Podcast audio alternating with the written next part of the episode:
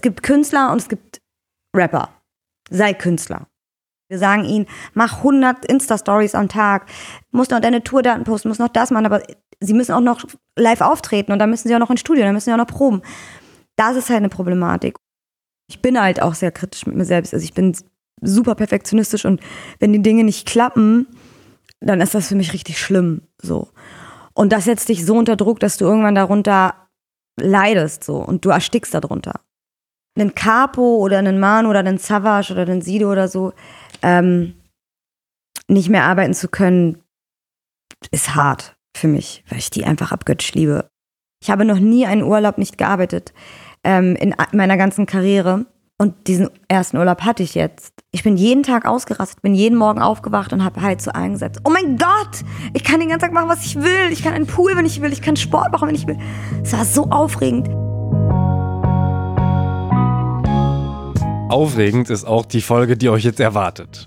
Und ganz ehrlich, ich bin selten vor einem Interview aufgeregt. Diesmal war ich es. Denn Marina Musunashvili ist ein ganz besonderer Mensch. Das werdet ihr am Ende der Folge wahrscheinlich auch so sehen. Als Promoterin ist Marinas Hauptaufgabe PR-Arbeit, also dafür zu sorgen, dass über die KünstlerInnen, für die sie arbeitet, berichtet wird. Zum Beispiel organisiert sie Interviews. Normalerweise gibt Marina selbst keine Interviews, umso dankbarer bin ich, dass das hier schon das zweite Thema-Takt-Interview mit ihr ist. Das erste ist schon über zwei Jahre her. In dem geht es vor allem um ihren Werdegang, wie sie zur Gründung ihrer damaligen Agentur Musicism and Cinelove gekommen ist. Das Interview ist auch immer noch sehr interessant. Ich habe es erst letzte Woche gehört. Ihr findet es auf thematakt.de und überall, wo es Podcasts gibt. In dieser Folge sprechen wir vor allem über die letzten zweieinhalb Jahre.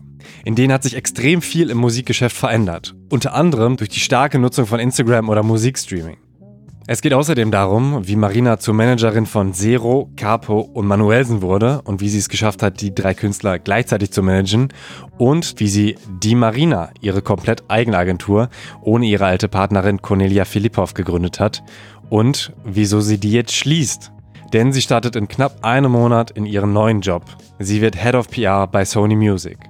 Das bedeutet viele Chancen für sie und neue Kollegen, aber auch Trennungen von geliebten KünstlerInnen. Im Gespräch geht es auch um unsere gemeinsame Zusammenarbeit, die in den letzten zwei Jahren weniger intensiv war als davor. Was vor allem daran liegt, dass viele KünstlerInnen weniger oder gar keine Interviews mehr geben. Das heißt, auch Marinas Job hat sich innerhalb von zwei Jahren stark verändert. Hört diese Folge bis zum Schluss. Ich verspreche euch, ihr werdet eine Menge lernen. Abonniert den Thematakt Podcast, damit ihr keine Folgen mehr verpasst. Ihr findet ihn überall, wo es Podcasts gibt und auf thematakt.de. Über einen Follow at Thematakt freue ich mich natürlich auch sehr oder über eine Spende an paypal.me slash Thematakt, damit ich das hier noch ein bisschen länger machen kann. Wir nennen übrigens sehr, sehr viele Namen. Eine Übersicht findet ihr in den Show Notes. Mein Name ist Tobias Wilinski. Zu Gast bei Thematakt ist Marina Busunashvili. Viel Spaß beim Hören.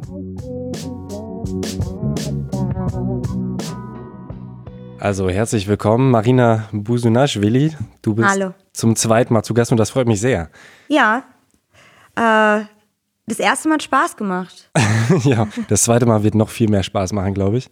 Wir können jetzt viel krasser über die Themen reden und müssen nicht so unfassbar weit in deine Geschichte gehen, sondern können Stimmt. uns mehr auf die letzten zwei Jahre konzentrieren. Schade, ich habe extra noch so Geschichten aus meiner Kindheit rausgesucht, die ich interessant fand. Nein, Quatsch.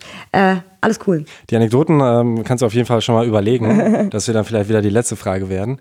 Also ich zitiere dich auch direkt ähm, aus dem Interview Nummer 1, Thema Takt. Da sagst du nämlich, Gott sei Dank legen die Leute nicht mehr auf, wenn ich mit Hip-Hop anrufe. Mittlerweile kannst du wahrscheinlich äh, nur mit Hip-Hop anrufen, oder? Wie hast du das in den letzten zwei Jahren erlebt? Ja, also tatsächlich ist Hip-Hop ja so krass gewachsen und so ein wichtiges Thema geworden, ähm, nicht nur in der Musikwelt, ne? Brands, Werbung, ähm, alle möglichen Menschen verbinden etwas mit, mit Hip-Hop. Ähm, viele Künstler haben mit Hits und sehr poppigen Nummern dafür gesorgt, dass Hip-Hop so viel weiter, weißt du, sich geöffnet hat für ähm, so viele Menschen. Ähm, deswegen ist Hip-Hop auf jeden Fall immer noch das Thema Nummer eins, wenn du irgendwo anrufst. Nicht immer positiv, weil ähm, es hat ja immer doch noch mit viel Klischees zu tun. Aber grundsätzlich, in den letzten Jahren habe ich mir, musste ich mir da gar keine Sorgen machen. Aber war es dann eher so unangenehm, dass die Leute Hauptsache irgendwas mit Hip-Hop machen wollten, wo du das Gefühl hattest, okay, da ist jemand, der hat wirklich gar keine Ahnung und sagt mir, ähm, ist mir egal, was du hast, aber gib mir irgendwas mit Hip-Hop, weil wir brauchen da noch so einen, ich sag mal, Quoten-Hip-Hopper oder so? Nee, das, das, also das gibt es gar nicht. Ne? Die Leute sind schon informiert und die Leute, ähm, also gerade durch so, dadurch, dass die Künstler ja heutzutage selbst so viel von sich preisgeben auf, äh, auf den Social-Media-Kanälen und entweder total entertaining sind oder weißt du, für, für etwas stehen, ähm, egal was es ist und man so viele Geschichten kennt, ist das gar nicht das Problem. Ich glaube, viel eher ist es, dass man immer noch, und das sind weniger Leute geworden als früher auf jeden Fall, aber da bin ich immer noch der Meinung, dass Leute immer noch gerne Rapper als, also sie holen sich das gerne dazu, um etwas, um ein politisches Statement abzugeben oder um, weißt du, so für die Quote ähm, um, oder um ein, ein Thema wie Großfamilien oder äh, Gewalt oder was auch immer, so weißt du, dann, dann, dann rufen sie an und dann wollen sie irgendwie so, denken sie immer noch, 2019, dass Rapper das total toll finden, sich darüber zu unterhalten, aber halt in dem Punkt nicht verstehen, dass es immer ein Geben und Nehmen ist. Weißt du, Was meinst du damit, mit dem Geben und ich Nehmen? meine damit, guck mal, wenn du nie über den Künstler berichtest, ähm, über seine Musik, über das, was er künstlerisch schafft, weißt du, über seine Leg Legacy, so, ne? Nehmen wir einen Manuelsen oder einen Flair oder so, es sind Leute, die haben so viele Alben schon gemacht und da ist so eine Legacy da, dahinter. Ähm, wenn du quasi nur anrufst, weil du sie brauchst, um dir bestätigen zu lassen, dass es Gewalt im Hip-Hop gibt oder irgendwas mit Großfamilien oder irgendeinen anderen Bullshit, dann werde ich sauer. Dann werde ich immer noch sauer. Also das hat sich nicht verändert über die Jahre. Da bin ich immer noch sehr, vielleicht auch Mutti. So, ich mag das halt einfach nicht. Ähm, und dann versuche ich den Leuten das auch zu erklären. Aber ich muss sagen, und da bin ich sehr stolz drauf, ähm, ich habe das Gefühl, dass die Unterhaltung, die ich darüber geführt habe in den letzten anderthalb Jahren vielleicht, gut waren, dass die Leute mir zugehört haben. Ne? Also so, ich habe das hinter den Kulissen gemacht, so ich habe mich mit Menschen getroffen, ähm, habe versucht, ihnen zu erklären, warum ich, warum ich damit so ein großes Problem habe. Mit das, was jetzt genau? Also mit der Berichterstattung, also mit so, dem, mit, mit, mit dem Hip-Hop Wunsch. im Medien einfach. Ja, na, natürlich. Also, weil sie verstehen ja nicht, wie so ein Rapper tickt. Weißt du, der, der rappt sich da seine Seele vom, weißt du, auf so einem Album irgendwie runter und du kommst und möchtest dich mit ihm eigentlich nur über Dinge unterhalten, die gar nichts mit ihm, seiner Persönlichkeit und seiner Musik zu tun haben. Wunderst dich dann aber, wenn er sagt, er gibt dir kein Interview dazu. Weil du willst gar nicht mit ihm über seine Musik reden. Du berichtest ja nur über ihn, wenn er wieder irgendwas Böses angestellt hat. So surprise, surprise, äh, er rappt darüber, dass er Menschen äh, wegklatscht und dann macht er es wirklich, oh mein Gott, so eine Art. Ähm, da bin ich dann immer noch Mutti und sage so, nö, also es ist ein Geben und Nehmen.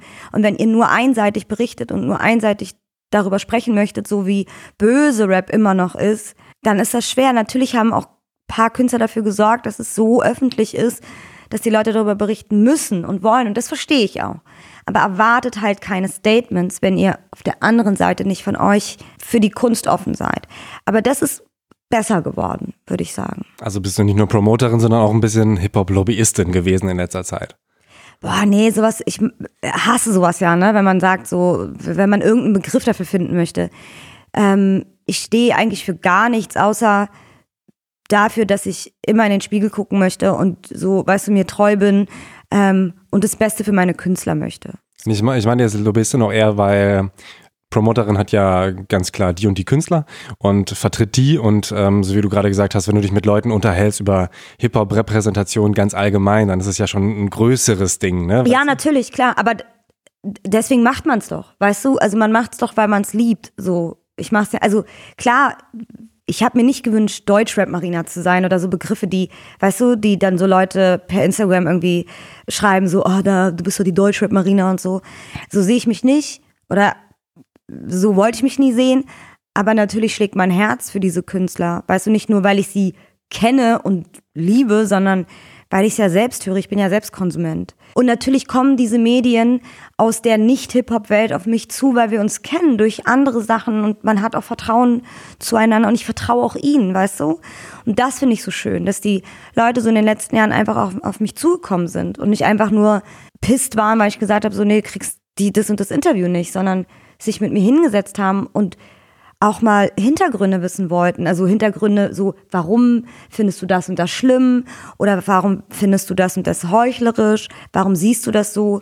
Ähm, das hat auf jeden Fall gut getan, sich mit den Leuten darüber zu unterhalten. Und das Gefühl zu haben, so, sie verstehen es jetzt vielleicht ein bisschen besser. Weißt du? Mhm.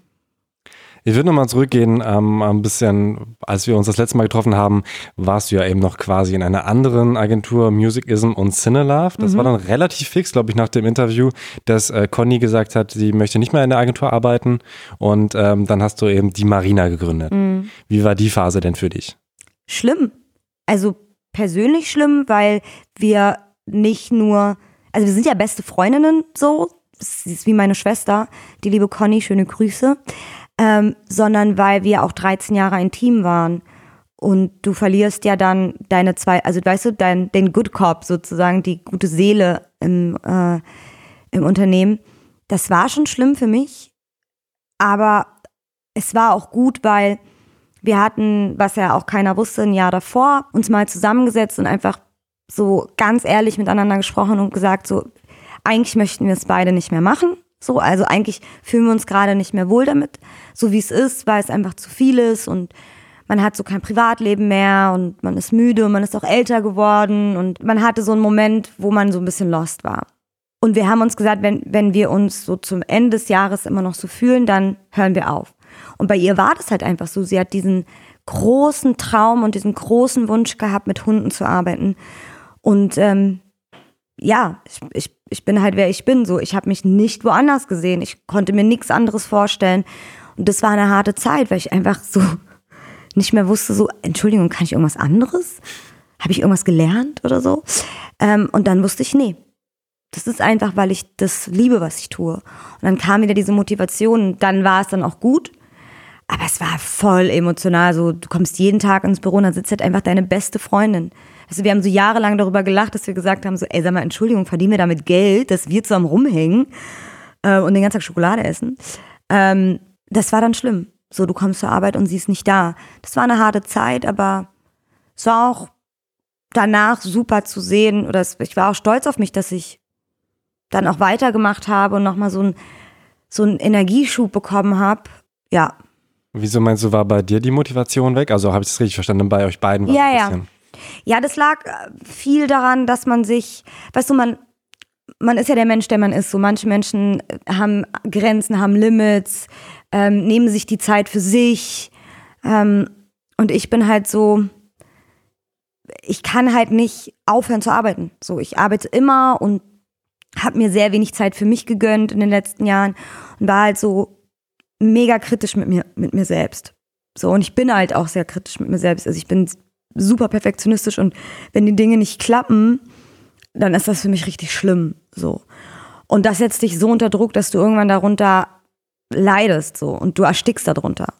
Ich habe halt einfach auch so viel schlechte Zeiten dann in dem Jahr gehabt, weil es einfach, also in dem Jahr davor, weil es einfach, meine Schwester ist auch verstorben in der Zeit und ich habe so wenig Zeit für meine Familie gehabt und es waren alles so Dinge, wo ich kurze Zeit gedacht habe, so, ey, eigentlich verbringe ich meine Zeit nur mit Arbeiten und habe nie frei, habe nie Zeit für mich.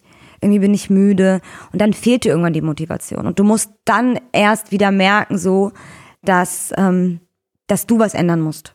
Und wenn du was änderst, dann wird's auch besser. Und dann musst du deinen Job nicht aufgeben. Und was musstest du ändern? Ich musste mir mehr Zeit für mich nehmen. So, also das habe ich jetzt nicht so geil geschafft, wie ich wollte, aber es war besser. Also ich habe es schon mehr geschafft, so wieder Dinge zu machen, auf die ich Lust hatte und dann auch tatsächlich mich beruflich ein bisschen um zu orientieren, also Dinge zu machen, auf die ich voll Bock hatte, so ne. Also ich habe ähm, Sachen einfach gemacht, so wie die einfach so gar nichts mit PR im ersten so zu tun hatten, sondern habe mich wieder kreativ ausgetobt, weißt du, so an Projekten gearbeitet, Formate mitentwickelt, Dinge, die ich, also weil ich sehr gerne kreativ bin, ähm, die mir voll Spaß gemacht haben und wo ich dann zum Schluss so das Ergebnis sehen konnte und gedacht habe, so, boah, guck mal, voll, voll gut geworden, so. Was ist da vielleicht so, so ein Beispiel? Ach, ich finde, ich bin total stolz auf meine äh, Partnerin Sandra und mich, ähm, wie wir alles Gold handhaben, also gerade Sandra, die den größten Teil da macht. Hallo Sandra. ähm, Sandra und ich haben, sind ja so das Team Alles Gold, ähm, aber da gehören auch echt viele noch dazu. Zino haben wir dazu geholt, der macht einen mega Job. Ähm, die ganze Abteilung, die das dort ähm, bearbeitet bei der Sony. Und ich finde, wir haben einen super Job gemacht, weil ähm, also mit Alles Gold Session ein cooles Format für ähm, alle möglichen Rapper, die halt so eine Session machen können. Das wollte ich unbedingt. Aber auch so Kleinigkeiten, weißt du, so, das, ähm, ich habe meine mein erstes Format für Sido entwickelt und ähm, selbst mit einer Produktionsfirma ähm, zusammen gemacht mit dem lieben äh, Guse. Ach, Chris Guse äh, ja, Fritz. Äh, ja, Megatyp. Äh, was, was war dieses Format dann? Showjuwelen hieß es. Mhm. Ich fand es halt einfach mega, weil ich bin ja riesen Sido-Fan. Ich arbeite schon auch sehr lange mit ihm zusammen. Ähm, und ich sind so eigentlich meine Lieblingsinterviews über die Jahre gewesen. Alles, was er so gemacht hat, habe ich auch schon vorher, bevor ich mit ihm gearbeitet habe, so total gesuchtet. Äh, und dann einfach mal einmal zu sagen, okay, man nimmt alles, was er je gemacht hat, was man im Netz findet, packt es zusammen und es ist so ein bisschen wie, weißt du, die Chartshow, so im Greenscreen sitzen halt Leute und gucken sich das an und ihm auch so Sachen zu zeigen von vor zehn Jahren oder so, es hat voll Spaß gemacht. Und das war so mein Baby. So, ich habe Regie geführt und ähm, gemerkt so, boah, mega viel Spaß gemacht, so die ganze Recherche, das Zusammenstellen und so. Ja, das hat mir dann wieder so einen Schub gegeben. Und früher hättest du sowas höchstens als Idee geäußert und jemand anderes hätte es umgesetzt, richtig? Jein, so. Aber ich habe schon gerne, also ich würde jetzt nicht sagen, dass ich Formaten, äh, dass ich, äh, ähm, dass ich Medienpartnern irgendwie gesagt habe, wie sie ihre Formate zu machen haben. Aber es ist so, dass ich mit arbeite super gerne eng mit den, mit den Leuten zusammen. Und ich finde, manchmal ist es auch unser Anspruch oder sollte auch unser Anspruch sein, denen zu sagen, ey, guck mal, unsere Künstler finden eure Formate toll, aber die haben sie schon alle gemacht, weil es gibt ja Künstler, die releasen jedes Jahr ein Album. Können wir vielleicht mal das und das machen? Ne, so wie das, wie das WhatsApp-Interview von Genetik und äh, Savage äh, mit Rap.de oder dass Alex äh, Barbian bei äh, Rap.de dann die Diskografie-Interviews gemacht hat. Ähm, ich finde es schon wichtig, dass man ab und an mal, weißt du, auch so Ideen reingibt. Aber so selbst zu sagen, ich mache jetzt was um, für den Künstler, das war vorher einfach auch noch nicht gegeben so. Und da danke ich Max äh, Münster ganz, ganz doll von Universal, weil ähm, der mir da voll vertraut hat. So, der hat das Ganze bezahlt. Max, ich danke dir. Ähm, warum hast du dann eine neue Agentur gegründet oder beziehungsweise umbenannt? Nach Music Ism in Cinelove, mhm. weil das M und C nicht nur für Music Ism in Cinelove stand, sondern auch für Marina und Conny. Mhm. Und wenn einer geht, dann ich konnte das einfach so nicht mehr weiterführen. Und es sind ja auch Musikgenre weggefallen. Und das Cinelove. Also ich habe mhm. ne, Filme auch nicht mehr gemacht. Ähm, sie hat sich ja viel um Rock und Indie äh, und Elektro-Themen gekümmert und ich ja nicht. Also ich mache Urban und Pop mehr, bis auf ab und an mal so einen Ausflug. Aber dann die Firma weiterhin so zu benennen, das hat sich einfach nicht richtig angefühlt. Und schon gar nicht, weil sie weg war. Und du hast auch nicht ähm, die Befürchtung, dass es jetzt schwieriger wird, nochmal das neu aufzubauen, weil es ja nun mal ein neuer Name war? Oder was? Nee, egal? also du, guck mal, das Ding ist, ähm, schon mit dem Weggang von ähm, der damaligen Agentur habe ich nie Angst haben müssen, so dass es schwieriger wird für mich. Also weil ich immer in mein, also ich vertraue in das, was ich kann, weißt du? Ähm, darüber habe ich mir keine Sorgen gemacht. Also du meinst die allererste Agentur? Genau, genau. Die also 3000, wie hieß sie noch? Panorama 3000. So. so. Und ich wusste, dass Leute, die mit mir gerne zusammenarbeiten oder die mit Conny gerne zusammenarbeiten, auch weiterhin mit uns zusammenarbeiten werden. Musik is in Cinelove. Und das dann aus Musik is in Cinelove die Marina wurde, da habe ich dann auch darauf vertraut, dass die Leute jetzt nicht denken, was ist denn das? Also ist ja auch Bullshit. Guck mal, wir waren ja auch zwei Persönlichkeiten in einer Agentur. So, ne? Ich habe halt so das, das urbane Ding gemacht, sie das Indie-Ding und das Rock-Ding. Und ähm, sie war voll die Koryphäe in, in, in dem, was sie getan hat. Und mich kannte man halt so in, in, in unserer äh, Szene, deswegen war mir das, so kam ja auch der Name die Marina, weißt du, so wenn du sitzt dann irgendwie an der Kasse bei einem, bei einem Showcase, machst die Liste irgendwie und die Leute laufen die ganze Zeit an dir vorbei und sagen so, bist du Marina, bist du die Marina? Und irgendwann dachte ich, ey, okay, dann heiße ich jetzt so.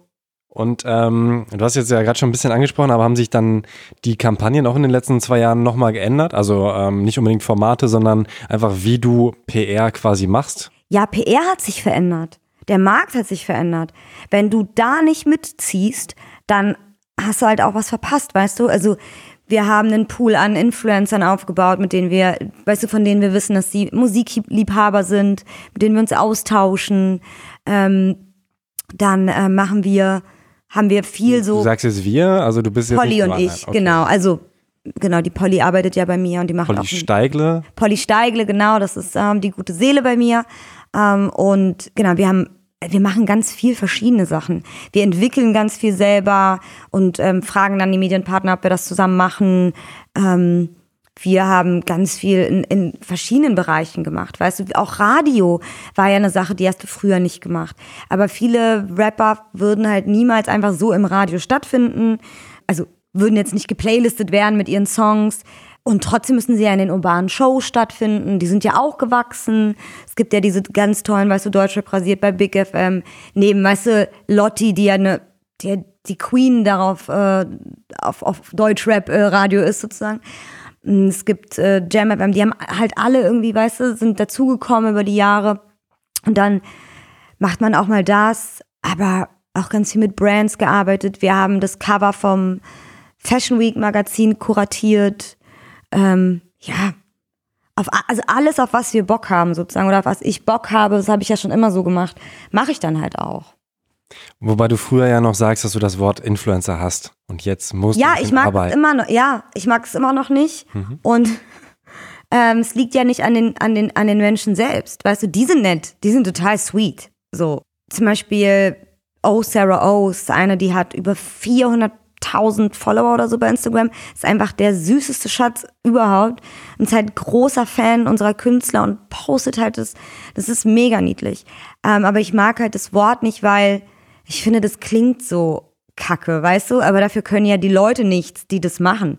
Ich verstehe halt zum großen Teil immer noch nicht so ganz, warum man sagt, dass sie irgendwas influenzen. Ja, vielleicht, weil man dann die Beauty-Produkte kauft, die sie da zeigen. Ähm, da komme ich noch nicht so ganz hinterher. Da bin ich noch zu alt für. Oder werde ich immer zu alt für sein. Aber ich mag die Leute. Und es sind ja auch ganz andere Charaktere dazu gekommen. Weißt du, früher waren es ja ganz klar nur so Beauty und so. Jetzt hast du ja alle möglichen Menschen, die äh, Comedy ist ein großer Bereich. Ähm, du hast ja nicht mehr dieses steife, so muss, muss ein Influencer sein und das muss er influenzen. Das heißt, du ähm, schreibst jetzt auch nicht mehr so wie früher äh, viele, viele Newsletter, sondern auch dann Leute über Instagram oder nimmst ich die dann Ich habe noch nie an? viele Newsletter geschrieben. Newsletter war, also habe ich noch nie geschrieben. Ich habe, wenn immer Pressemitteilungen natürlich verschickt zu, zu Themen, so eine Info-Mails mhm. und so. Bin ja trotzdem jeden Einzelnen mal an, also ich gehe ja jedem auf den Sack. So, ich liebe euch alle. Ähm, aber klar ist jetzt so ein bisschen mehr dieses so, ey, über WhatsApp oder Insta so, hast du Bock, das zu teilen? Klar kommen andere Wege dazu, ähm, weil man sich ja auch anders kennt, weißt du? Grundsätzlich hat sich da aber trotzdem nichts dran geändert, dass wir unsere ganz normale PR-Arbeit machen. Es ist halt nur, dass du dich halt nicht mehr so stark auf ähm, einen Bereich äh, fokussierst. Und wir machen ja auch, weißt du, über die Jahre sind ja auch so viele US-Themen dazu gekommen, also US-Rapper und UK-Rapper und bla. Und auch bei denen gehst du anders damit um. Weißt du, du hast ja ganz viele Fans unter diesen ganzen Bloggern, Influencern, was auch immer. Und dann auf kurzem Wege so, ey, hast du gesehen, Asip hat ein neues Video und so. Aber trotzdem machst du deinen normalen Job immer noch.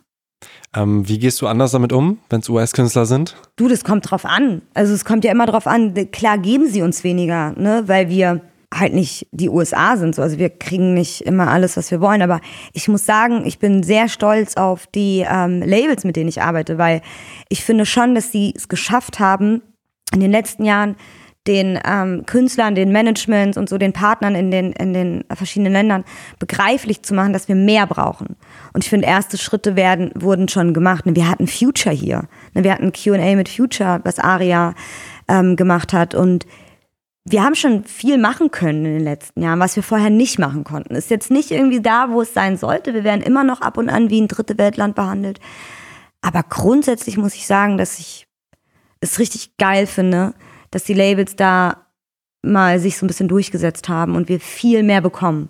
Ähm, ist das auch äh, wahrscheinlich wegen Streaming so ein bisschen, oder? Dass man, dass äh, früher vielleicht weniger die Drake-Platte gekauft wurde, weil das war auch äh, vor zwei Jahren noch Thema, dass wir darüber geredet haben, wie schlecht er chartet, aber mittlerweile durch das Streaming eben US-Künstler auch Voll, in Deutschland. natürlich. Klar hat es damit viel zu tun. Absolut. Aber es ist halt auch so, ich habe so das Gefühl, eine Weile war US-Rap hier wieder so ein bisschen so, ah ja, wir haben ja unsere, weißt, wir haben unsere eigenen Big Stars ich glaube, da musste mal wieder so eine neue Welle kommen. Ich hatte auch das Gefühl, eine Weile waren Amis total langweilig. Aber das letzte Travis Scott-Album, ich bitte dich, das ist, das ist legendär. So, ich liebe das Album.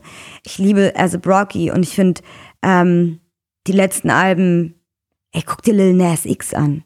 Weißt du, also, was der geschaffen hat irgendwie mit, mit seinem Hit. Wir haben da echt geilen Scheiß gerade. Und noch ganz viel in der Pipeline. Und du meinst aber auch gerade nochmal, dass du die normale PR-Arbeit machst. Was ist für dich normale PR-Arbeit? Ja, normale PR-Arbeit ist natürlich weiterhin zu gucken, dass Berichterstattungen kommen, weißt du, so News, Interviews, ähm, Rezensionen. Aber du musst ja halt auch gucken, so wir sind ja trotz, wir sind in Deutschland medial limitiert. Ist einfach so. Wir haben nicht so viel wie die USA oder wie die UK. Ich meine, wir haben ein Hip-Hop-Print-Magazin. So, im Gegensatz zu den USA. Wir sind ja auch kleiner, ist ja, ne? Aber da musst du dann halt schon gucken, dass das nicht mehr ausreicht vielleicht. Weißt du, dass du halt auch kreativ sein musst. Du musst facettenreich arbeiten und da draußen, weißt du, du musst nicht nur über Medien gehen. Du musst halt auch gucken, so, wo, wo, wo sind denn die Fans? Weißt du, so, wie kannst du die auch noch anders angehen? Aber klar ist, und deswegen ist es normale PR-Arbeit, dass wir immer noch Medien haben, die für etwas stehen. So, und die uns informieren über Releases. Und mit denen musst du zusammenarbeiten, ganz klar. Wobei gerade da hat sich ja in zwei Jahren sehr, sehr viel geändert. Ne? Früher war halt Facebook noch das Medium. Mittlerweile ist es ganz klar Instagram oder so Magazine wie Specs oder Noisy sind geschlossen und bei der ja. Juice weiß man auch nicht, wie lange es sie noch geben wird. Ja, schade. Also auch gerade da hat sich die Arbeit doch wahrscheinlich, also es pop, poppen ja auch mal wieder neue auf oder es werden Magazine größer, wie Diffus zum Beispiel, was es aber auch schon seit vielen Jahren gibt und sowas. Aber ich habe zumindest das Gefühl, dass nicht so viele neue Medien entstehen, die auch diese Größe und Relevanz einnehmen, ähm, wie eben sterben. Ja, aber es liegt auch daran, ich sag dir ganz ehrlich, guck mal, äh, schöne Grüße an Torben, ähm, was der mit Diffus auf die Beine gestellt hat, wie viel Liebe zum Detail dahinter steckt. Weißt du, was der da, wie der an die Sache rangeht. Das ist halt, das macht es aus. Und ähm, ich glaube, das ist auch eine Sache von Zeit, Geld, was auch immer. Aber was sich, finde ich, über die Jahre schön entwickelt hat, sind die ganzen Feuilletons, die viel mehr über, über Musik, die wieder viel mehr über Musik berichten, über Alben, über ähm, Musikstile und so wir haben schon, finde ich, ganz gute Möglichkeiten. Aber so Musikmagazine, ja, die Specs ist weg, die Intro ist weg, Noisy ist weg. Das ist schon krass und ich weiß nicht, ob da noch mal was nachkommt oder ob sich bei uns halt alles in Richtung Insta und so entwickelt, weißt du? Es ist halt auch so eine Sache von, die Leute wollen einfach nur schnell informiert werden, die wollen Headlines, weißt du? Die wollen die Push-Nachrichten. So, ich selbst habe die Dein Update App natürlich. So, ich will die Push-Nachrichten. Ich will schnell informiert sein. Ich will immer direkt alles wissen. Und das ist auch noch so ein Punkt. Uns informieren die Künstler doch jetzt alle direkt über, über ihre Socials. Wir haben die Insta-Story, wir können den ganzen Tag dabei sein. Wozu brauche ich Medien? So, weil, so blöd wie es klingt. Aber dafür finde ich, ähm, und es kommt immer auf die Genre drauf an, haben wir im Hip-Hop halt total viel Glück. Weil ich finde hiphop.de, 16 Bars, all diese Medien, mega wichtig. Weißt du, wir haben einen Aria Neati, der ein krasser Journalist ist und krasses Wissen mitbringt. Wir haben immer noch, was weißt du, Legacy, äh, Toxic und Nico von der Backspin. Wir haben Zino, der einen immer, immer mitnimmt irgendwie. Wir haben schon Glück, weißt du, wir haben bei Rap.de Alex und Skinny. Skinny, der, finde ich, immer noch, auch wenn es oft reißerisch ist, aber krasse Sachen schreibt so. Hm. Ich finde, wir haben schon noch viel Glück so was im Hip-Hop. Und ich glaube, da zum Beispiel im Pop haben, haben wir es viel schwieriger, weißt du? So da medial irgendwie so stattzufinden, wie die US- oder die, die UK-Leute an Blogs und, und Medien haben. Wir haben da schon noch Glück.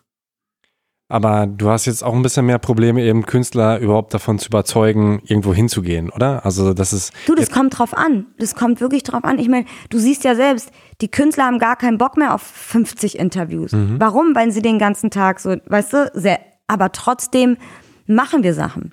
Aber dann machen wir sie, weil sie Spaß bringen oder weil sie wichtig sind. Ne? So ein ähm, Exklusivinterview mit Aria oder ein schönes großes äh, Exklusivinterview mit Roos oder mit Toxic oder mit Nico oder was auch immer. Ein Diskografie-Interview mit, mit Alex kommt ja immer auf den Künstler drauf an. Ähm, aber auch mal was Spaßiges, ähm, auch mal was für YouTube, weißt du, Leon, ähm, Bodyformus, all diese Geschichten. Es kommt immer auf den Künstler drauf an. Und viele machen ja noch Sachen, auf jeden Fall. Aber ich glaube, dass ähm, es nicht mehr diese Masse ist. Also du machst nicht mehr diese Interviewtage und ratterst das so runter, sondern ich glaube, wenn du dich darauf fokussierst, was möchtest du so und was bringt der Künstler mit und dann entwickelst du deine Strategie, dann muss das auch ausreichen, weil Künstler ja nicht ein Album, sie sind ja auch unter Druck, weißt du, so du bringen ja jetzt nicht ein Album alle 15 Jahre raus, sondern sie müssen ja auch schneller sein, um mitzuhalten. Und wenn du sie jedes Mal so durch preschst irgendwie, dann hast du davon auch nichts. Mhm. Also wir können ja auch mal über äh, meine und deine Arbeit äh, reden, weil wir haben zum Beispiel auch schon irgendwie relativ lange, glaube ich, keinen sag ich mal, beruflichen Kontakt, ne? Immer mhm. mal wieder. Oder dass ich gefragt habe und in den meisten Fällen hast du gesagt, nee, gibt gar kein Interview oder gibt halt irgendwie nur zwei Interviews und so. Ja. Ähm, also da jetzt von meiner Seite und auch dieses Problem, was ja eben weitergehen könnte, dass äh, eben diese neuen Medien entstehen könnten, die dann kleine, äh, die größeren ersetzen, dass es halt für mich schwierig ist, ähm, mit der alten Strategie, die ich noch vor zwei Jahren hatte, ah, ich mache halt mal Interviews, so, und früher war es ja so, man macht mal einen großen, mal einen kleinen, mal einen großen und irgendwie baut man halt eine Marke auf, die dann irgendwie groß genug wird, dass ja. es ähm, trägt. Und jetzt gerade ist für mich halt so, die Phase, wo auch gerade die Recherche nach Künstlern mega schwierig und anstrengend ist, weil ich halt erstmal erkennen muss, was könnte überhaupt interessant sein, weil Instagram-Follower können blenden. Das kann auch irgendwie am Ende uninteressant sein, selbst wenn es 20.000 Follower hat. Und dass ich halt in den letzten Folgen eher Nicht-Künstler, wie eben auch dich interviewe oder Debo, der zwar auch Künstler war, aber jetzt eben als Labelchef. Ja. Und ähm, was dann aber im, langfristig gesehen natürlich für alle Künstler, äh, die aufploppen könnten, wo du ja auch sagst, das ist schade, ähm, dass denen das auch irgendwie verwehrt werden könnte. Also es wäre ein bisschen kompliziert gesprochen, aber im Prinzip früher wäre es halt leichter gewesen für mich zu wachsen mit Thema Takt, weil ich irgendwann mal auch größere Künstler habe. Und im Moment ist es halt ganz, ganz schwierig, überhaupt Künstler zu gewinnen, die relevant sind, außer jetzt auch ein Beispiel zum Beispiel bei Madness ähm, oder Fat Tony. Fat Tony habe ich interviewt, der hat sehr viele Interviews gegeben, war immer noch erfolgreich für mich so, weil er auch relativ groß ist, aber es ist halt irgendwie schade für mich und ich denke auch für andere ja. Medienhäuser dann, wenn es dann das zehnte oder fünfzehnte Interview ist, wie auch bei Madness. Äh, deswegen war ich da ganz froh, dass ich Madness nicht interviewt habe äh, und dann später gesehen habe, oh, der hat echt viele gegeben. Wenn er so viele gibt, bringt es außer ihm auch keinem was, weil, naja, also, mhm. weißt du, ich verstehe schon, was du meinst, ja.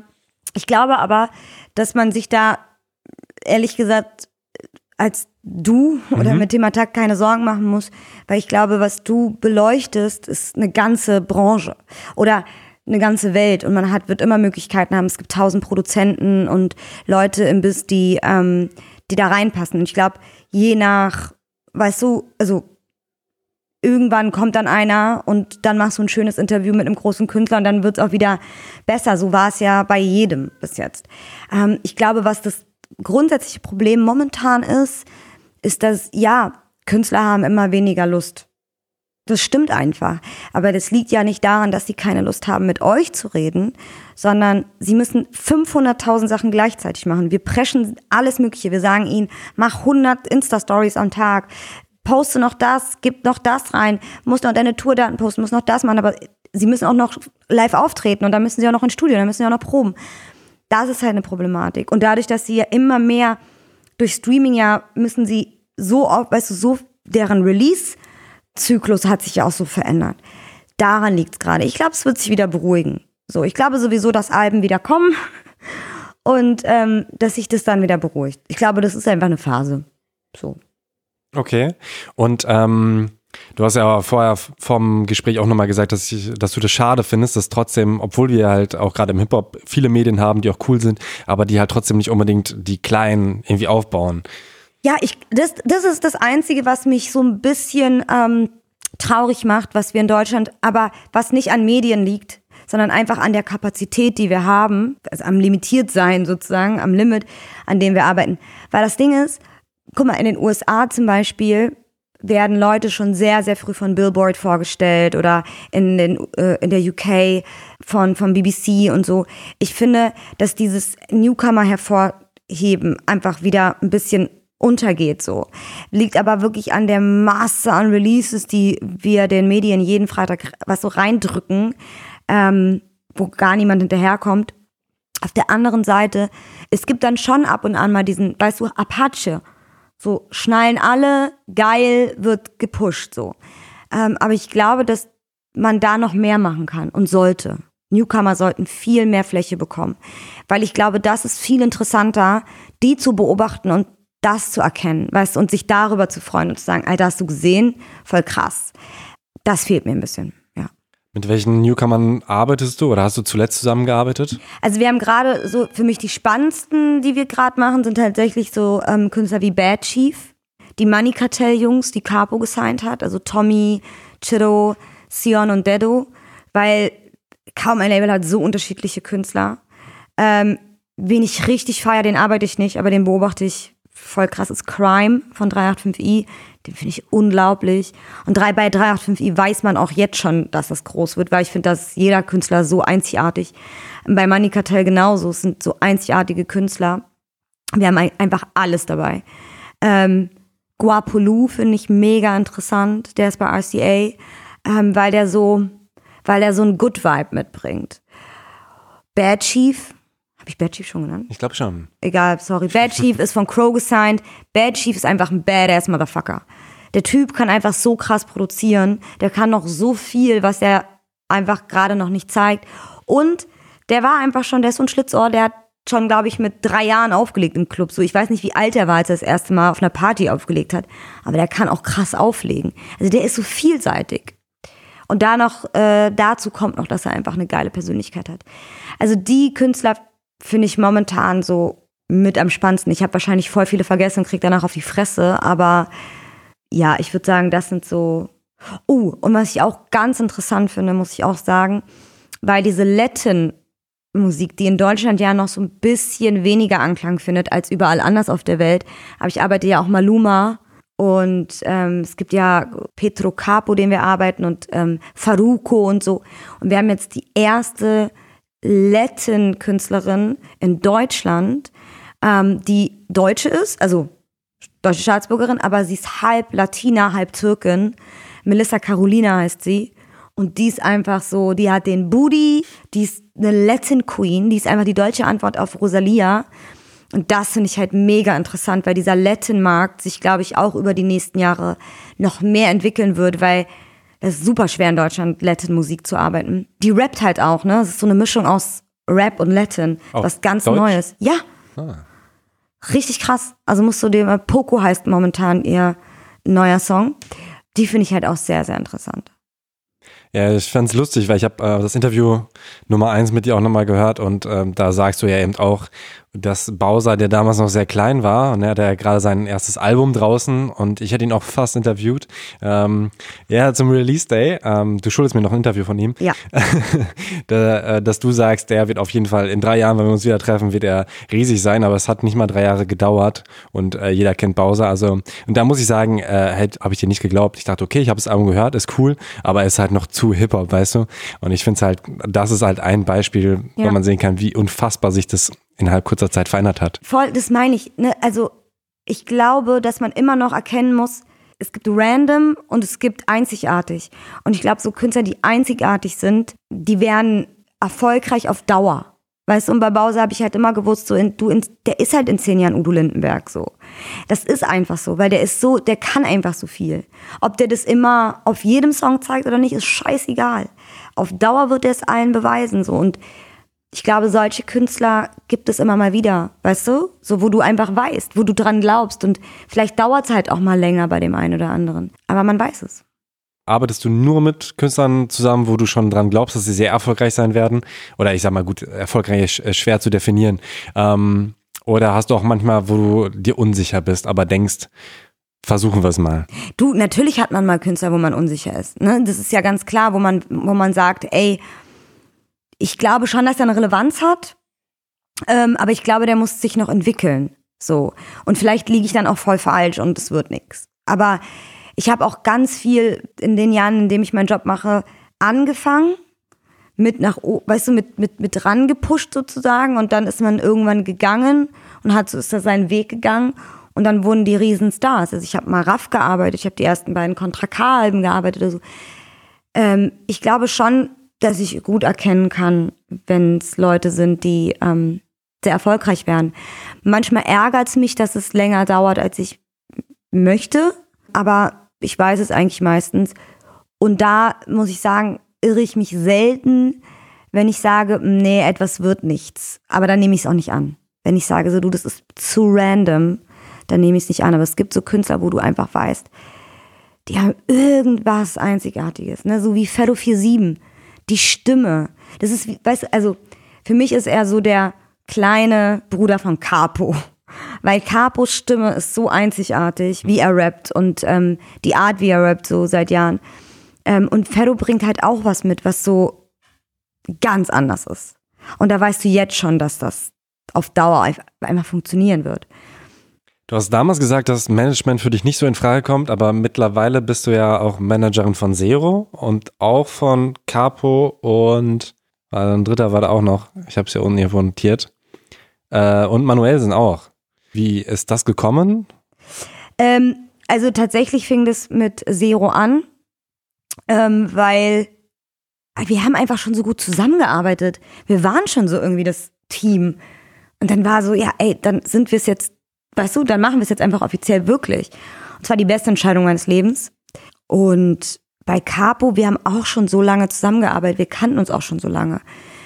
Und es war auch so eine natürliche Entwicklung. Also er hat irgendwie nach dem Album damals gefragt, so ob ich Bock habe. Und ich konnte es mir irgendwie voll gut vorstellen, weil wir einfach auch so gut zusammenarbeiten. Und bei Manu kam das, das, das so der, der quasi als letztes dazu kam.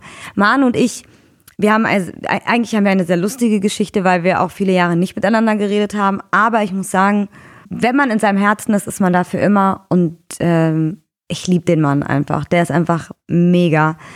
Und das kam so jetzt mit dem letzten Album, dass man einfach gesagt hat, so man unterstützt sich einfach ein bisschen mehr, ne, so und schaut einfach, dass man ähm, ihn da so ein bisschen unter die unter die Arme greift, was so paar Richtungen betrifft. Und dann hat sich das einfach auch so entwickelt. Also ja, ich bin halt nicht so dieser Businessmensch, der dann so, weißt du, irgendwo hingeht ähm, und sagt so, ich mache jetzt dein Management, sondern es ist eher so, man ist dann einfach für denjenigen da und dann passt's.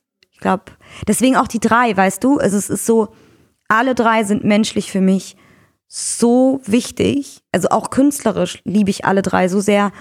Aber menschlich sind sie, sind sie, sind sie mir so ans Herz gewachsen und sind so gute Menschen und sind mir so nah, dass es einfach funktioniert. Und wie unterscheidet sich die Arbeit mit den dreien als Managerin? Naja, also guck mal, da Zero zum Beispiel, wir sind ja bei Zero noch an einem anderen Punkt, weißt du? Also wir müssen ja noch, wir müssen uns ja noch Dinge erarbeiten. Und ähm, da ist auch viel Konzentration, viel harte Arbeit dahinter. Aber der Junge bringt einfach so viel mit. Weißt du, der, die ganzen Videos, für die er ja auch so bekannt ist, für seine visuelle Welt, die gestaltet er mit. So, es ist alles so in seinem Hirn auch äh, geboren. Ich muss eigentlich kreativ gar nicht so viel machen bei ihm, was richtig geil ist. Aber es hat noch viel mit so, du musst noch viel im Hintergrund machen ähm, und musst vielen Leuten noch in den Arsch treten und sagen, ey, der ist geil. Der ist einfach geil. Aber es ist auch super spannend. Es macht auch so richtig viel Spaß. Ich liebe alles, was wir tun und er ist wirklich wie mein Baby. Also er ist ein erwachsener Mann, verstehe mich nicht falsch, aber es ist wirklich wie ein Baby, weil er hat ja jetzt seine erste ähm, Filmhauptrolle bekommen. Ah, er spielt den Tatort äh, Kiel nächstes Jahr, 2020. Und er ist zu dem Casting gegangen und die, der Produzent hat am nächsten Tag angerufen und gesagt, ja, wir wollen ihn haben. Und mir sind wirklich die Tränen gekommen vor Glück, weil ich einfach gedacht habe, da geht der Penner zu seinem ersten Casting und kommt direkt mit der Hauptrolle wieder so, also Episodenhauptrolle. Ähm, bei Capo ist es viel so einfach nur channeln. Weil der Typ ist einfach ein Brain und ein Businessman so. Der hat gerade ein Studio gebaut in Frankfurt. Der macht einfach so viel und der weiß genau, der geht ins Studio und der weiß genau, was er abliefern muss. So, der ist einfach eine Hitmaschine. Ähm, ich meine, mit Run, Run, Run waren wir gerade, wir waren drei Wochen Top 10 und in der vierten Woche Top 20 oder so. Also, der ist einfach ein Macher so. Und bei Manuel hat, das ist, glaube ich, die intensivste Arbeit, was so, ähm, das sind keine, wir führen keine Diskussion. So, das tun wir nicht. Aber es ist schon, man muss schon oft noch so auf den Tisch hauen, weil der ist halt ein, ne, das ist ein Tier. So, der ist ein Mann, so, der ist so, ich hau auf den Tisch. Und du musst noch, also der ist halt nicht so politisch, weißt du? Also, nicht, dass es heißt, dass die anderen sind, aber der ist so, der kann nicht, der ist ein, er ist so emotional, dass was er denkt, spricht er auch sofort aus. Er ist super ehrlich. Bei ihm gibt's nichts hintenrum so. Ähm, und manchmal ist aber auch dieses straighte, direkt ins Gesicht sagende so manchmal ein bisschen gefährlich. Also du musst ihn dann doch noch ein bisschen bremsen so. Deswegen bringen alle drei was anderes mit und mega. Also wirklich. Deswegen tut's mir auch so, so in der Seele weh, ne, dass ich jetzt, dass ich das jetzt alles zurücklasse. Weil es alles keine Sony-Künstler sind? Ja, also weil ich mich, ja, also nicht nur, weil es keine Sony-Künstler sind, also Zero-Management bleibe ich mhm. so. Ähm, das wird sich auch nicht ändern. Den Rest musste ich quasi, ja, einfach, ne, cutten, weil ich bin ja nicht, ähm, also ich habe ja nicht vorgehabt, eine Festanstellung anzunehmen, weil ich einfach keinen Bock mehr hatte auf meinen Job, sondern weil ich einfach, bin jetzt kurz vor der 40 und ähm, bei mir sind privat viele Dinge passiert in den letzten Jahren. Und da musste auch eine Änderung her. Und es hat sich einfach so ergeben. Und wenn ich dann aber alles weitere trotzdem weitermachen würde, dann hätte ich wieder genauso wenig Zeit, weißt du, mein Leben zu leben. Klar, ich glaube, die meisten können verstehen, dass alleine drei KünstlerInnen zu managen äh, schon mehr als ein Fulltime-Job ist und dann noch daneben irgendwie super viel zu machen. Äh, das ist auf jeden Fall krass. Aber gut, äh, mit, mit Zero ist ja auch die Arbeit, weil er in Berlin ist, am engsten wahrscheinlich mit den anderen, ist es dann, also täglich kommuniziert er wahrscheinlich nicht mit Manuel. Doch, ich, also Echt? mit allen dreien, auf Ach, jeden krass. Fall, ja. Ja.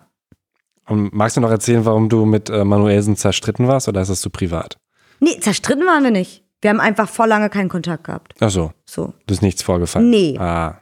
Ähm, aber wir können ja, du hast jetzt ja schon ein bisschen eingeleitet, auf deinen neuen Job kommen. Mhm. Und zwar als Head of PR bei Sony Music, genauer gesagt im Bolt-Kollektiv.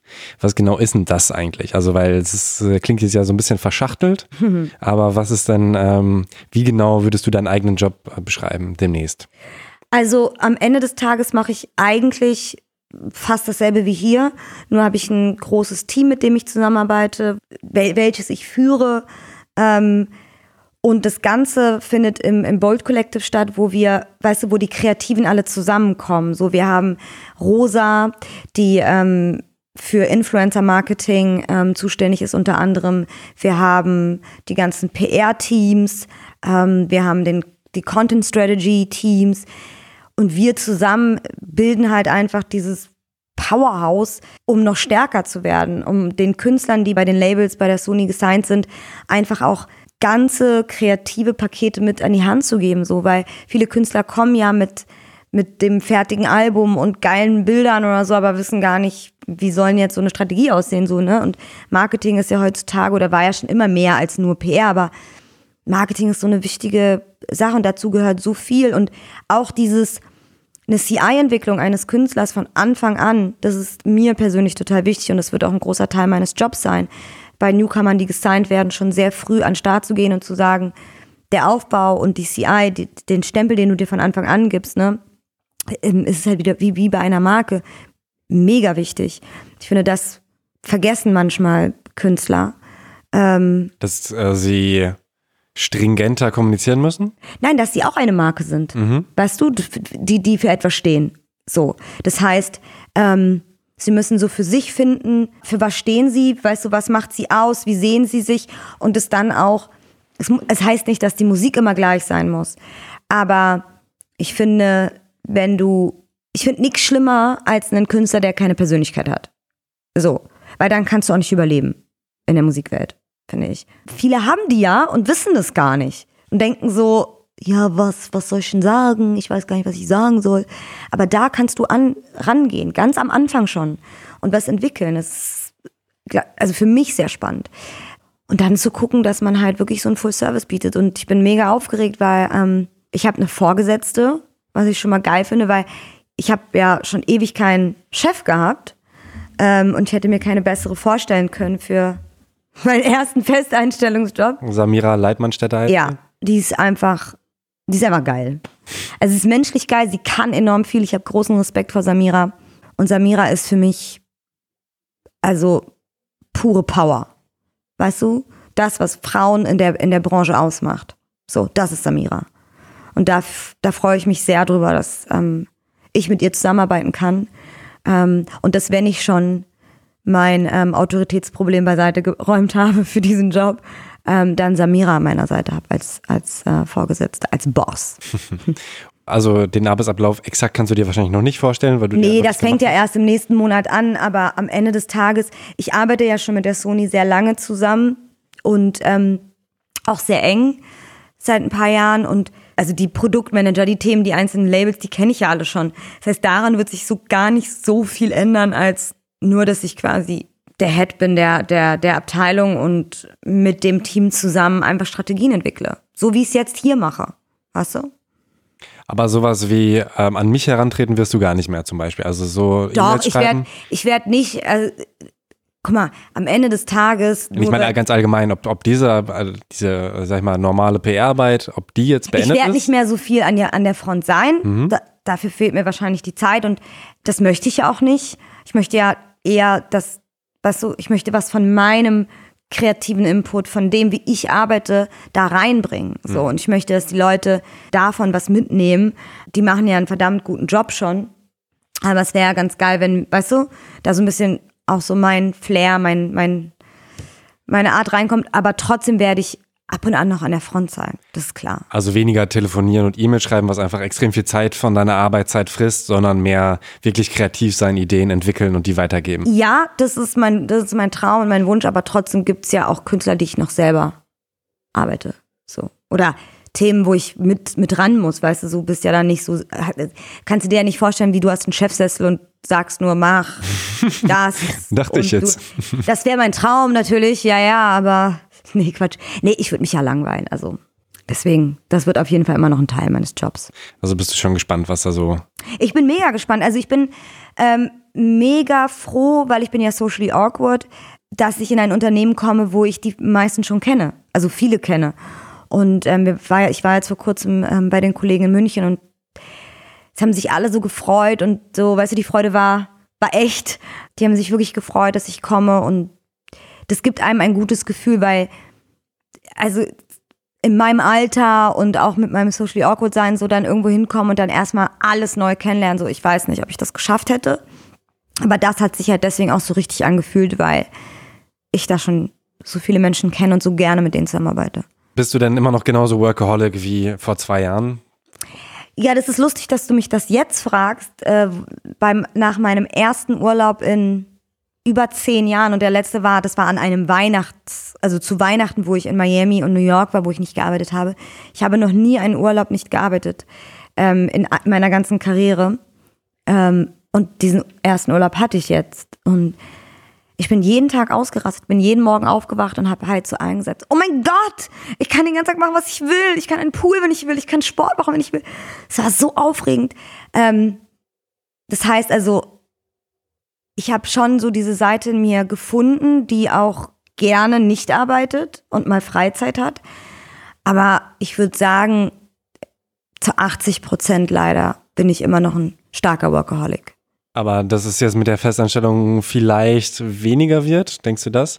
Du, ich glaube nicht, dass es weniger wird. Hm. Ich glaube einfach, dass es so ein bisschen strukturierter ist, weil du ja ähm, aus gesetzlichen Gründen äh, verpflichtet bist, Urlaub zu machen. Ähm, und du hast ein tolles Team und Weißt du, so, so ist es so, guck mal, du bist entweder alleine oder zu zweit. Alleine kannst du nichts hinterlassen, weil du musst, bist alleine. Zu zweit hast du ein schlechtes Gewissen, weil du es einer Person anvertraust. Die Arme geht ja auch baden in der Zeit. Das heißt, du hast immer dieses, oh, ich muss trotzdem irgendwie noch antworten und so. Aber wenn du ein ganzes Team hast, was halt auch, wir sind alles Profis, mach mir die Sinnflut und machst du Urlaub, weißt du? Das kenne ich halt nicht. Und da bin ich gespannt, ob ich das hinbekomme.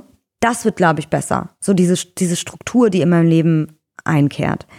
Aber weniger als Ganzes oder dass ich halt früher Feierabend habe oder sowas, glaube ich nicht, nee. Nochmal zurück zu Bowser zum Beispiel ähm, oder auch zu allen anderen Künstlern, die du vorher genannt hast, wie Raff und Contra K. Ähm, wie ist denn dieser Ablauf? Du arbeitest mit den Künstlern zwei Alben und dann sagen die Ciao und haben Nein, nein, nein, nein, oder? nein. Nein, es ist unterschiedlich. Mhm. Das ist total unterschiedlich. Guck mal, es gibt Künstler, das sind absolute Selbstläufer. Die brauchen es einfach nicht. Ähm, bei denen, die machen ja eh auch limiti also aktiv limitierte Dinge und das passiert eher alles so passiv. Weißt du, die Leute schreiben drüber, ohne dass du viel dafür tun musst. So ein Raff ist ja ein Superstar.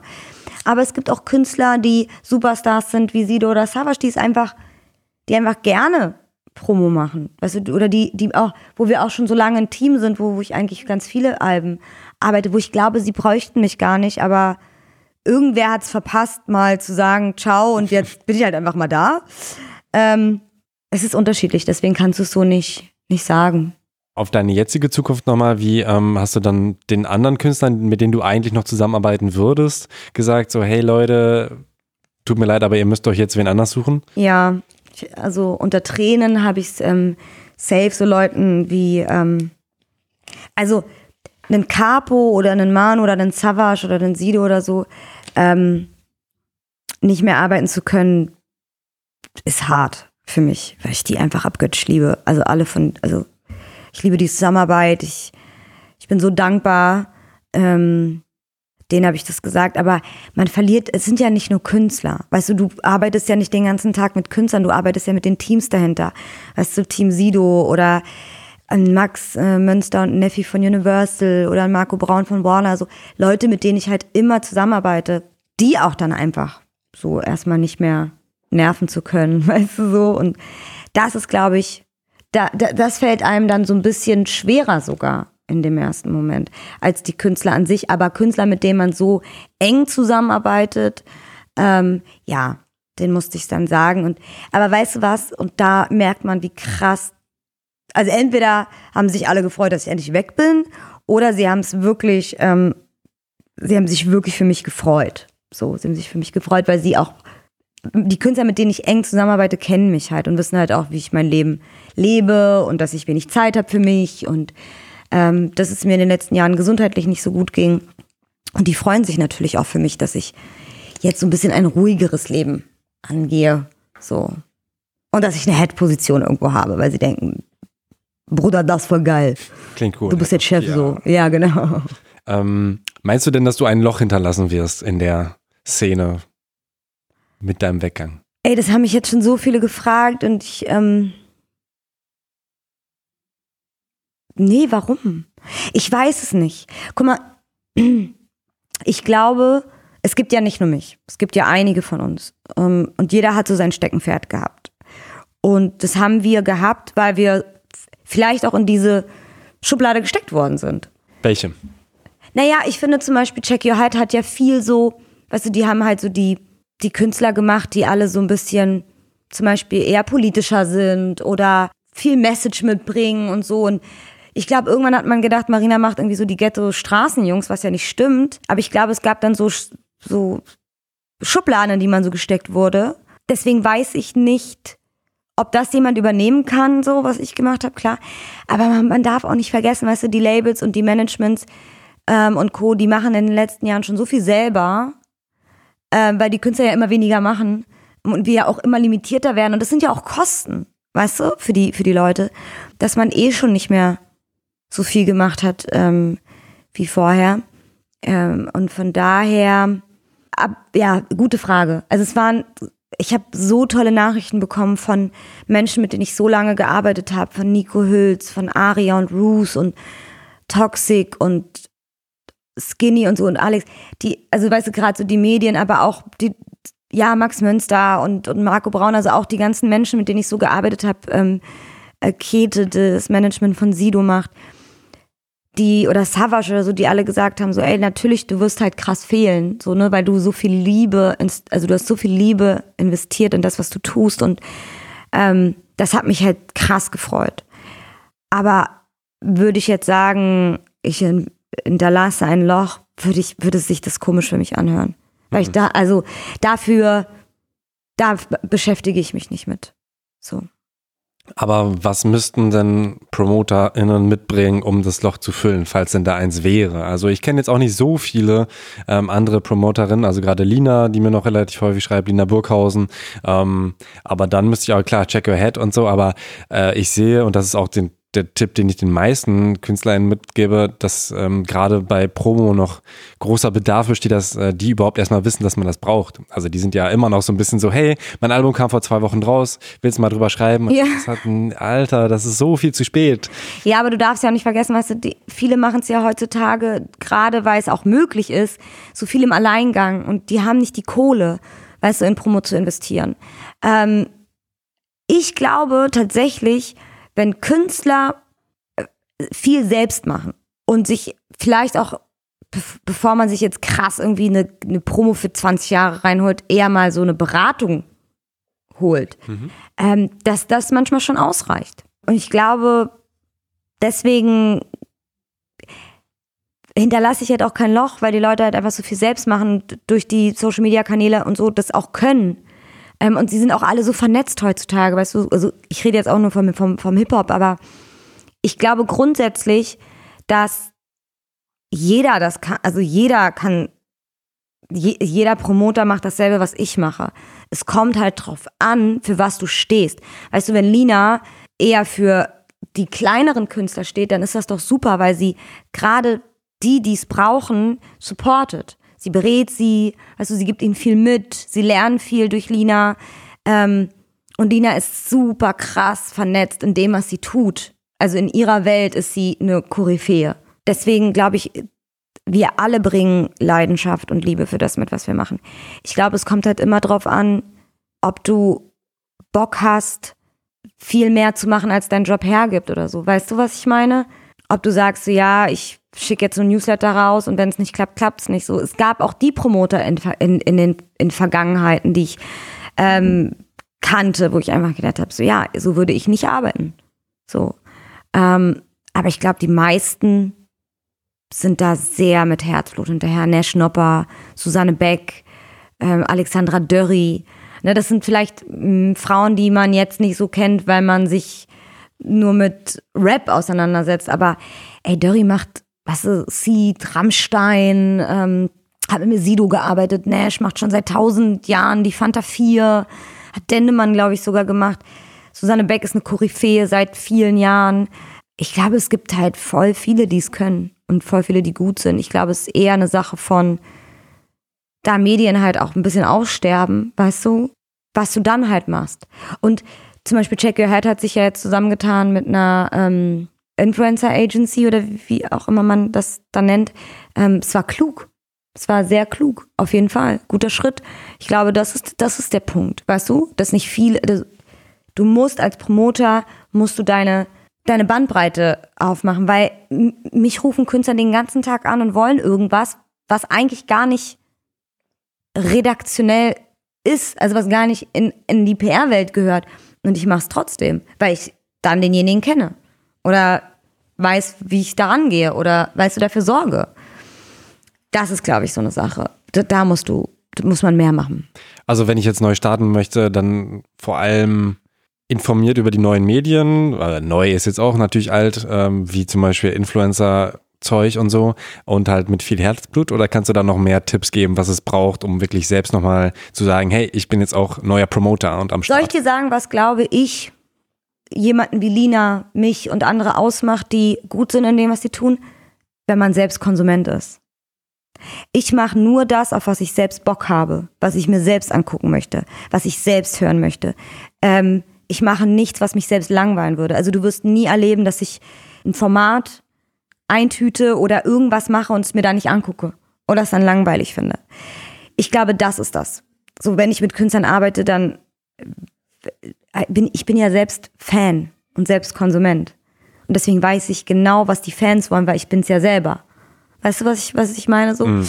ich glaube, das macht dich, macht dich halt aus in deinem, in, in deinem Job. Und das ist egal, wer du bist. Ich glaube, wenn du selbst Konsument bist und wenn du selbst Fan bist, dann bist du immer gut in dem, was du tust. Weil du weißt, was, was du als Verbraucher willst. Im Idealfall, ne? Im Idealfall, ja. Viele wissen ja auch nicht, was sie wollen. Das will man ihnen auch nicht vorwerfen. Ähm, was wären dann für dich äh, ganz klare Punkte, die Künstler heutzutage mitbringen müssen, außer eben den starken Charakter, aber gut, den hat man vielleicht auch oder auch nicht. Ähm, aber um jetzt erfolgreich zu sein, was ist da jetzt sehr gefragt? In erster Linie ein langen Atem, weil natürlich hat uns diese ganze Social Media Welt und ähm, man sieht Likes, wie viele Likes hat der und was, was auch immer, ähm, uns auch ein bisschen geschadet, was Newcomer betrifft, weil die sind, die erwarten so viel. Weißt du, die erwarten von Anfang an so viel. Und das ist nicht immer richtig. Weil du hast ja mehr davon, wenn du dich aufbaust, als wenn du über Nacht irgendwie. Das ist ja geil, aber du kannst, weißt du, du genauso schnell dann wieder weg sein. Das heißt, das ist, glaube ich, eine Sache, die Künstler auf jeden Fall mitbringen müssen, ist ein Langatem, Langfristigkeit. Ich finde, Capo ist ein sehr gutes Beispiel dafür. Weißt du, er ist als Underdog gekommen, als der Bruder von Haftbefehl, als der Bruder von dem Haftbefehl. Capo Aslak damals noch. Ja, und guck dir an, wo Capo jetzt ist. Weißt du? Platin, Singles, krasse Nummern.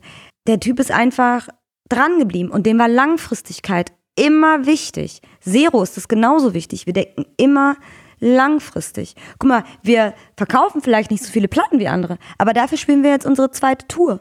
In, innerhalb von einem Jahr so. Ohne Album. Zwar klein, weil wir es so wollen, aber wir verkaufen Tickets. Ne? So, das ist das, was ich meine. So Langfristigkeit ist enorm wichtig. Und da eine fucking Persönlichkeit bitte.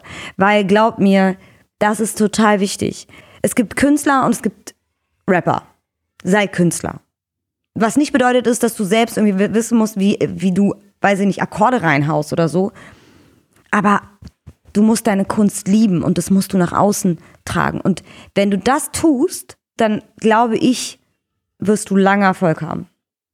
Ja, gerade bei Zero habe ich auch kurz gedacht, ähm, weil ich ihn ja auch interviewt habe und das natürlich dann beobachtet habe, dass er nach seinen Releases und äh, den Interviews dann äh, fast na, gefühlt ein Jahr, aber ich glaube, so lange war es nicht, denn wie ganz lange nichts mehr gepostet hat, dann irgendwie doch und eben auch jetzt dann nochmal wiedergekommen ist mit neuer Haarfarbe, aber alles gelöscht und so. Also gerade da habe ich dann auch schon das Gefühl, also ich dachte kurz echt so, okay, gut, er gibt seinen Job auf, ähm, aber dann war er doch da und es war alles so ein bisschen Strategie, aber eben auch, glaube ich, eine kluge Pause. Ja, er ist, guck mal, man darf ja auch nicht vergessen, man reift ja auch als Künstler. Ich meine, der ist ja, das war ja nicht nur sein erstes Album, es war seine erste Berührung mit der Musikbranche. So, der ist, weißt du, der kommt dann zu Vormusik und da draußen denken alle, er ist ein Produkt, weil er bei einem Major-Label ist. Und ähm, alle sind irgendwie so völlig, ja, man, okay, es ist halt ein Major-Künstler und so. Und der hat das gar nicht gecheckt am Anfang. Der hat einfach so ein geiles Album gemacht. Der hat, wir haben uns ja auch für so viele Dinge entschieden. Wir sind ohne Pre-Order rausgegangen. Wir haben es einfach über Nacht rausgehauen und dann einfach so am Tag selbst gesagt, yo, hier ist übrigens das Album, so in der Art. Wir brauchten oder er brauchte danach auch eine Pause. Also er musste auch erstmal wissen, wer er ist und was er machen möchte. Und sein Sound weiterentwickeln, weil sein Sound hat sich auch so krass weiterentwickelt über die Zeit. Ähm, aus ihm ist eine krasse Live-Sau geworden, was mir persönlich mega wichtig war. Als ich das übernommen habe, habe ich ihn, glaube ich, ich habe ihn überall auftreten lassen. So, der ist wirklich durch die harte Schule gegangen. Aber weißt du was? Der heult nicht einmal rum. Der heult nicht einmal rum, der hat es einfach gemacht und der hat sich so eine krasse Fanbase ähm, erarbeitet. Ich glaube auch, kein Rapper hat so eine krasse Influencer-Fanbase wie er, weil die Mädels lieben ihn. Aber warum auch nicht, ne? Er ist halt mega cool. Aber genau, also Langfristigkeit, daran hat er immer gedacht. Und das ist auch das Wichtige, guck mal auf der neuen EP Vertigo. Darüber werden wir uns auch in zwei, drei Jahren noch unterhalten können. Vertigo wird auf Dauer immer eine Hymne sein, auch wenn es kein Hit ist. Aber noch niemand hat so eine offene, emotionale, ehrliche Rap-Ballade veröffentlicht. Ich würde jetzt nochmal kurz auf Alles Gold zurückgehen. Ja. Das hast du ja schon vorher angesprochen und da ja auch interessant, dass gerade in der jetzigen Zeit, wo einfach viele Medienhäuser irgendwie zumachen, ähm, Sony eben gesagt hat, hey, wir wollen sowas aufmachen. Wie ist denn die Strategie dahinter und wie hast du das dann da begleitet und Mhm. oder wie war auch da der Auftrag eigentlich? Ach du, es gab gar keinen wirklichen Auftrag. Es gab eher so, die Labels haben ja alle so eine eigene Brand sozusagen, ne? So Dickstar und On Fleek bei Universal, so. Das Ding ist einfach, dass wir irgendwann zusammensaßen und gesagt haben, so, ey, wir haben so, also es gibt halt bei der Sony einfach Künstler, mit denen will man halt auch was machen. Ob es jetzt Newcomer sind oder auch größere Künstler, aber man hat so Bock, Sachen zu machen und bevor man da jetzt irgendwie zu einem Medium geht, wir können, lass uns doch selbst aufbauen, so, ne? Und ähm, dann haben wir uns hingesetzt und es gab so einen so einen Zusammenschluss von den Rap-Fans äh, bei, bei allen Sony-Labels und dann wurde das gemeinsam entwickelt. Der Auftrag war eigentlich, wenn es einen gegeben hat, ähm, dafür zu sorgen, dass wir ein Format entwickeln oder eine Marke entwickeln, wo wir einfach ganz viel verschiedene Dinge machen können, wo wir nicht limitiert sind, wo wir uns aber die Zeit lassen.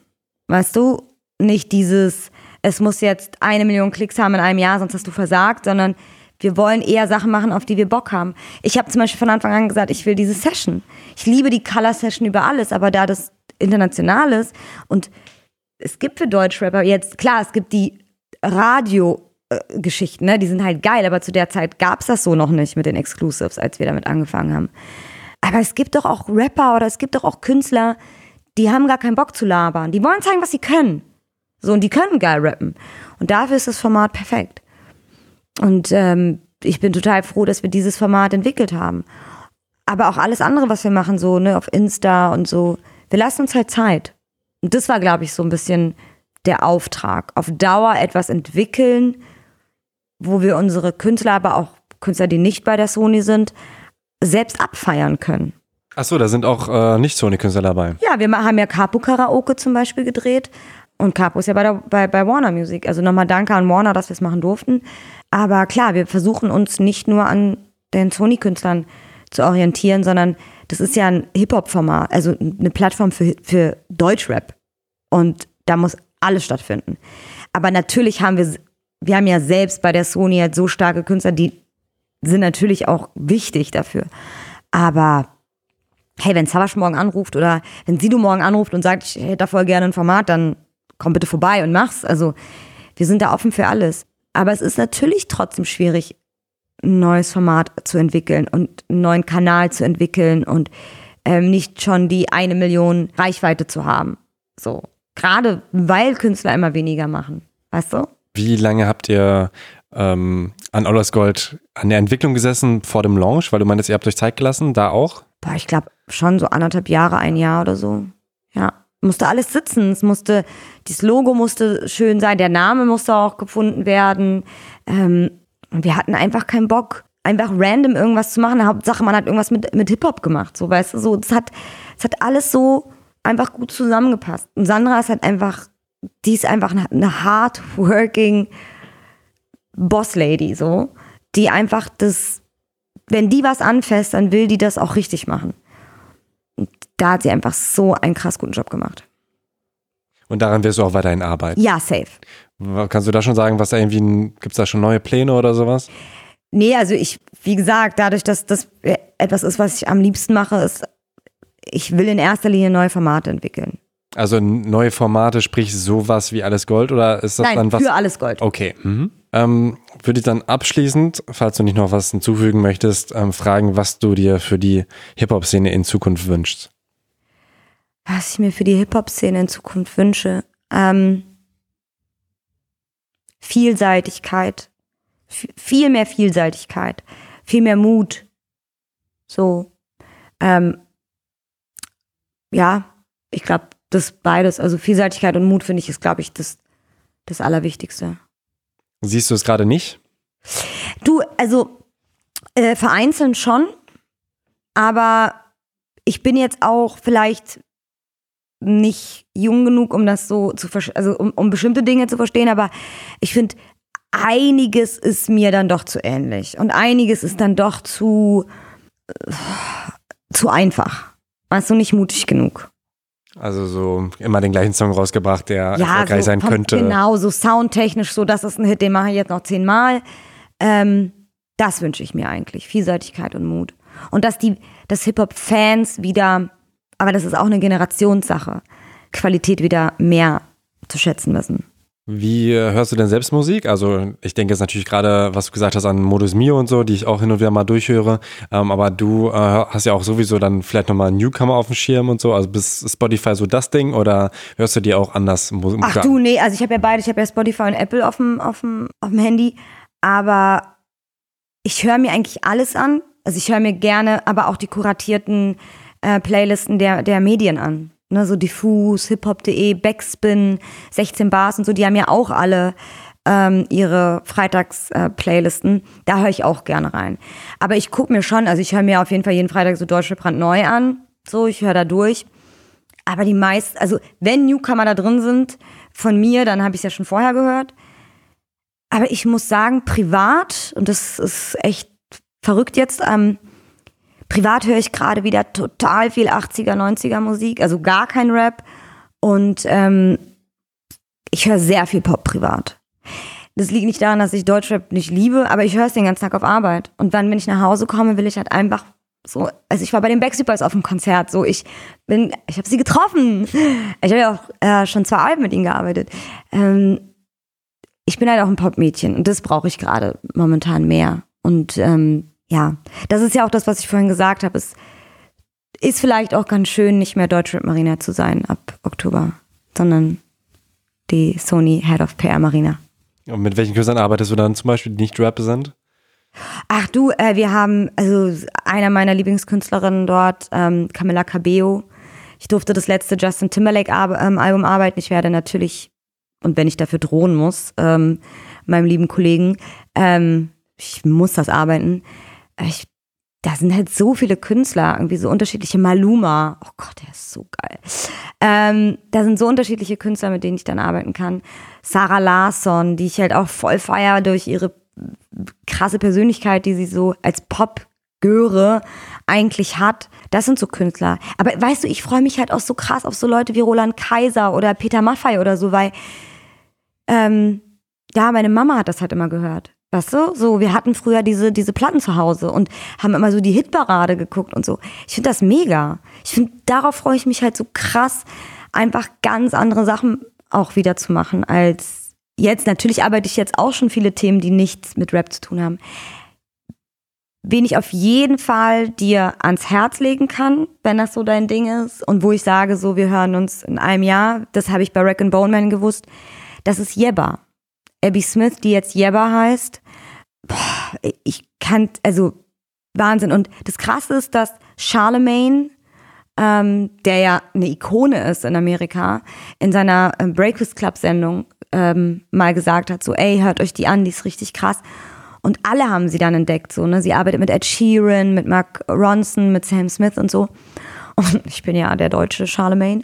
Ähm, nein, Quatsch. Aber ich sag euch hier in Deutschland, Jebba. Y-E-B-B-A.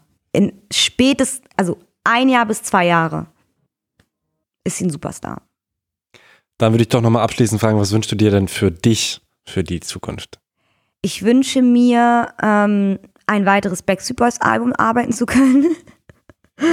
nee, ich, tatsächlich wünsche ich mir, ähm, eigentlich, dass ich mich selbst nicht mehr so kritisch sehe, dass ich besser mit mir umgehe und ähm, dass ich lerne, mich selbst mehr zu schätzen.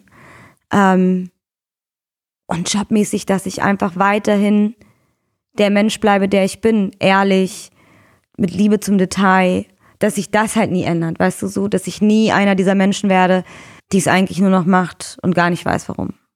Ja, vielen Dank. Ich weiß dich auf jeden Fall sehr zu schätzen und auch die Zeit, die du für mich hast. Sehr gerne. Und ähm, vielen Dank für deine Zeit. Danke dir, dass du da warst. In diesem Gespräch konnte ich Fragen stellen, die ich mir schon sehr lange gestellt habe. Es gab immer wieder Momente in den letzten Jahren, in denen ich dachte, hat Marina keinen Bock mehr auf mich? Und warum wollen manche KünstlerInnen mir keine Interviews mehr geben? Nach diesem Interview hatte schon etwas Klick gemacht. Natürlich haben es viele nicht nötig, Interviews zu geben, aber es gibt auch genug Leute, die einfach so viel arbeiten müssen, um mit der schnelllebigen Mediennutzung mitzukommen, dass jedes Interview Luxus für sie wäre. Ich will auch gar nicht mit den KünstlerInnen tauschen. Täglich zu posten erfordert Zeit und Kreativität. Und als Künstler will ich diese Kreativität und Zeit eigentlich lieber in meine Musik stecken. Wir sollten es nicht als selbstverständlich nehmen, dass KünstlerInnen sich die Zeit nehmen, etwas auf Instagram oder irgendwo anders zu posten. Natürlich machen sie das auch für sich selbst, aber wir sollten nicht vergessen, dass sie sich da eben auch Zeit für uns nehmen. Nach dem ersten Interview habe ich das schon gesagt und ich muss es wieder sagen. Marina ist immer noch ein gewisses Mysterium für mich. Ich kann mir einfach nicht vorstellen, wie ich es hinbekommen könnte, zwei, geschweige denn drei KünstlerInnen zu managen, während ich noch so viele Sachen quasi nebenbei schaffe wie Marina. Ich bin so wie sie super gespannt auf die Dinge, die sie demnächst machen und ob sie vielleicht doch ein Loch hinterlassen wird. Wenn ihr selbst Musik macht, hoffe ich, dass ihr eins mitgenommen habt. Bleibt geduldig und denkt langfristig. Damit ich Thema Takt langfristig weitermachen kann, brauche ich eure Unterstützung. Folgt Thema Takt auf allen Social Media Kanälen, erzählt Leuten, die euch am wichtigsten sind, von diesem wunderbaren Podcast und ganz wichtig, abonniert Thema Takt auf Spotify, bei Apple Podcast oder Deezer. Alle Folgen, auch das erste Interview mit Marina, findet ihr auf thematakt.de. Ich danke Marina Busunashvili für die jahrelange Zusammenarbeit und die ehrlichen Gespräche und wünsche ihr alles, alles Gute für die Zukunft als Head of PR bei Sony. Mein Name ist Tobias Wilinski. Bis bald. Ich bin nicht die Beste in etwas, aber ich bin auf alle Fälle für mich persönlich die Beste, die ich sein kann in meinem Job, weil ich mir wirklich Mühe gebe und weil ich es liebe, was ich tue. Ich sterbe für meine Künstler.